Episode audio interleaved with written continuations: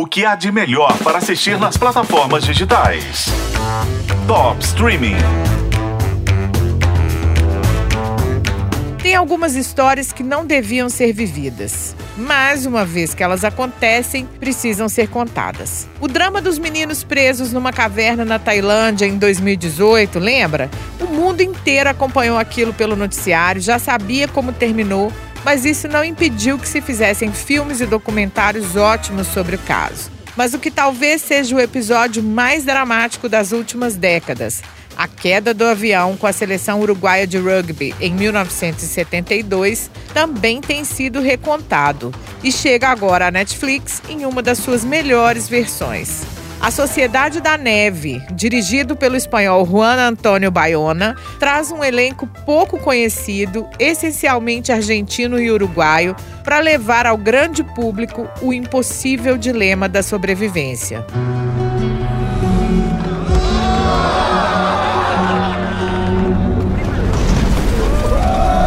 Senhores passageiros, afivelem os cintos. Sabe onde a gente tá? Eles estavam no meio do nada, cercados de neve por todos os lados. Depois, eles e o mundo ficaram sabendo que estavam isolados na Cordilheira dos Andes, sem água, sem comida e sem nenhuma fonte de calor. Imagina o pavor. Das 45 pessoas que estavam no avião, 16 sobreviveram. Muitos morreram na queda, mas outros foram morrendo aos poucos durante as semanas seguintes, de frio, de fome ou por causa dos ferimentos. E eles não tinham nenhuma esperança de resgate, porque o que sobrou do avião estava parcialmente enterrado na neve. Eles ficaram invisíveis, mesmo que equipes de busca sobrevoassem a área, não iam enxergar eles lá. O que acontece quando o mundo te abandona? Socorro! Quando você não tem roupa e tá congelando.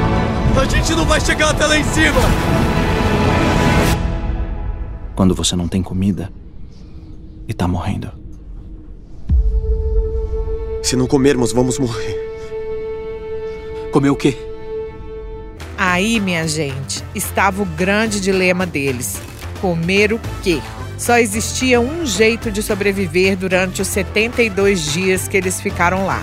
E foi esse recurso que fez desse desastre aéreo o mais famoso da história. A Sociedade da Neve se baseia num dos muitos livros publicados sobre esse desastre, escrito por um jornalista uruguaio e que tem o mesmo nome do filme. E esse livro, em particular, destaca como cada uma das pessoas que estava no avião foi importante para a sobrevivência daqueles 16, literalmente. É muito comovente e muito angustiante ver como os sobreviventes discutem a chance de sobrevivência até chegarem à conclusão de que não restava outra opção a não ser quebrar o maior tabu da humanidade. A Sociedade da Neve é sobre esse pacto de sobrevivência, como os companheiros mortos serviram para sustentar a vida daqueles que resistiram. É brutal, é pesado, é apavorador mas o filme é feito de um jeito que a solução para esse sofrimento gera compaixão e não nojo. A título de curiosidade, o avião caiu numa sexta-feira 13. A Sociedade da Neve coleciona 42 indicações a prêmios, dos quais já venceu 7. E o filme está na Netflix. Eu sou a Isis Mota e esse é o Top Streaming que você ouve nos tocadores de podcast e na FM O Tempo.